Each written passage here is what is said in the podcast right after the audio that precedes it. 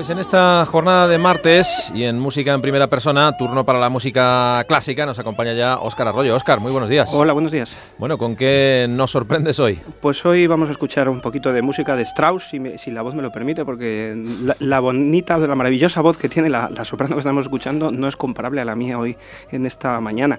Em, estamos escuchando eh, música de Richard Strauss, eh, concretamente a Elizabeth Svarkov, una de las grandes sopranos de la historia, bajo la dirección de George Eh, cantando para mí una de las obras quizá vocales más maravillosas que se han compuesto nunca, que son las cuatro últimos, los cuatro últimos líderes, las cuatro últimas canciones de Richard Strauss.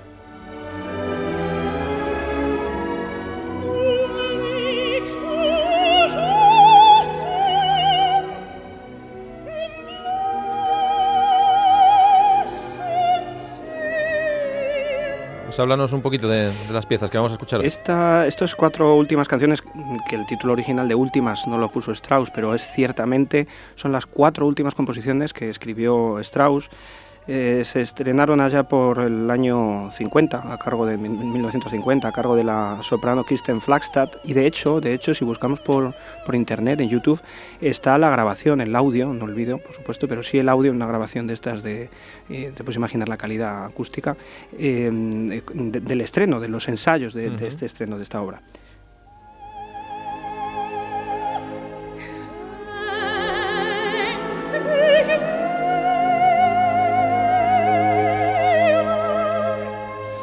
Eh, esta música es quizás el último ejemplo, son los estertores del, del posromanticismo, ¿no? son una de las últimas composiciones de lo que entendemos por música romántica. Hay que pensar que ya en esta época Wagner imperaba con sus cromatismos, con sus eh, armonías retorcidas, con su eh, ya en los límites de la, de la tonalidad y ya dando paso a los, a los modelos que que darían eh, forma a las composiciones del siglo XX.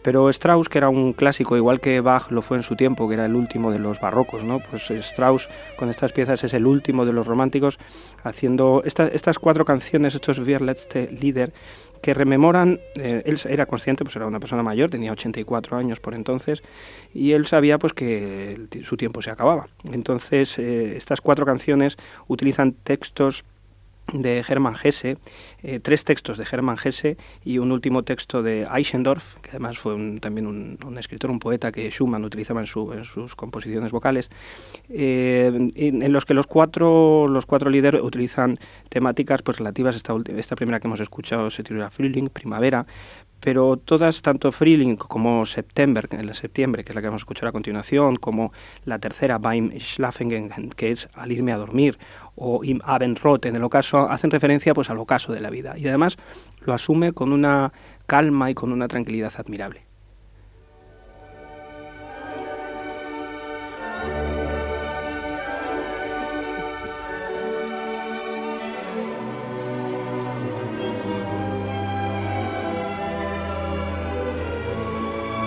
Impresionante, ¿no? También que con esa edad se pueda componer a este nivel, ¿no? Así que también un impulso para todos aquellos que componen música, para que no se rindan, ¿no? Porque hasta con 84 años se pueden componer estas maravillas. Sí, es una lección de vida, es alguien que, pues que como digo yo tantas veces cuando se lo explico a los alumnos, alguien que amaba lo que hacía, que eso en estos tiempos que corren conviene recordarlo, que nadie está condenado a no poderlo hacer. Entonces una persona que, que amaba profundamente la música, que tenía una, vocación que heredaba de su, de su padre, también de su, su padre era trompista y de hecho, de hecho vamos a escuchar por ejemplo al final del, de este segundo número de este septiembre eh, hay un maravilloso solo de trompa que nos evoca las nieblas del, del norte de Alemania. Vamos a escuchar un momento.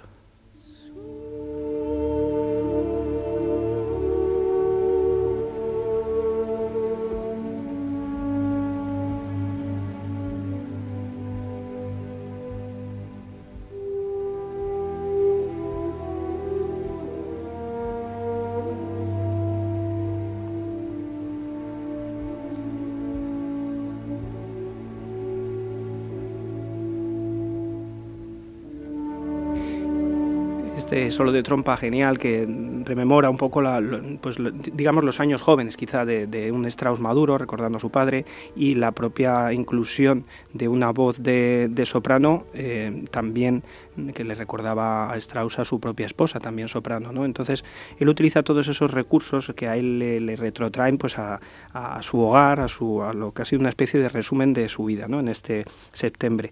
El tercer, el tercer de los números, este que decía yo, Beim Schlafen gehen, que dice al irme a dormir, también sobre, sobre textos de Hermann Hesse, vuelve a hablar de nuevo pues, de, cansado del día, nun der mich gemacht, cansado del día debe recibir mi añoranza ansiosa amigablemente la noche como el niño fatigado. Es una música muy pacífica, muy calmada, que respira muchísima paz. Comparando un poco la, vida con el hecho de, irse a dormir, quizás, ¿no? Esa comparación que mencionabas antes. Exactamente, sí, pero sobre todo lo que es, genial es la, eh, frente a la muerte, ¿no? frente a la proximidad de la muerte, eh, la calma de Strauss. Es curioso, eh, hay algunos vídeos, si uno ya busca con las tecnologías que tenemos hoy, podemos encontrar cosas sorprendentes en la red. hay algún vídeo del, propio Richard Strauss dirigiendo orquestas, y cuando uno escucha una música tan voluptuosa como esta y tan llena de detalles y tan, tan una orquestación tan rica, eh, uno tiende a pensar que Strauss pues, tendría un gesto en la dirección muy apasionado. Y es sorprendente cuando le ves con una batuta, él quieto y erático, y prácticamente solo moviendo el palito, como diríamos, marcando el compás. Y dices, pero bueno, ¿cómo puede ser que transmita todo esa, ese arrebato? Pues es sorprendente. Si lo pueden encontrar nuestros oyentes, yo les invito a que lo hagan, que estará por ahí, por las redes.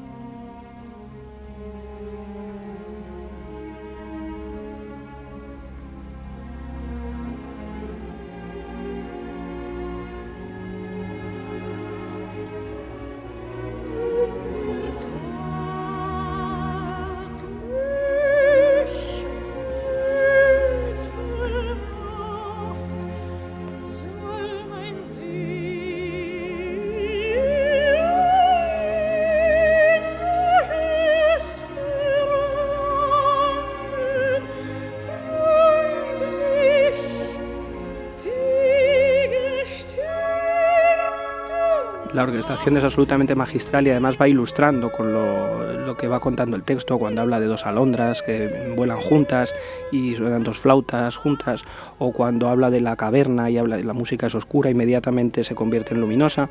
Es una música tremendamente plástica muy flexible en apenas unos compases pasa de la oscuridad a la brillantez. Hay una versión especialmente buena que no he podido encontrar en disco aunque está en internet para cualquiera que la quiera escuchar que es la de Gundula Janovic con no sé si es con con, cara, ya me parece que es con quien dirige la orquesta, y con un, que tiene un brillo en la voz y una energía y un, y un color impresionante para una música, pues esta música otoñal, esta música además muy apropiada para esta época del año quizás.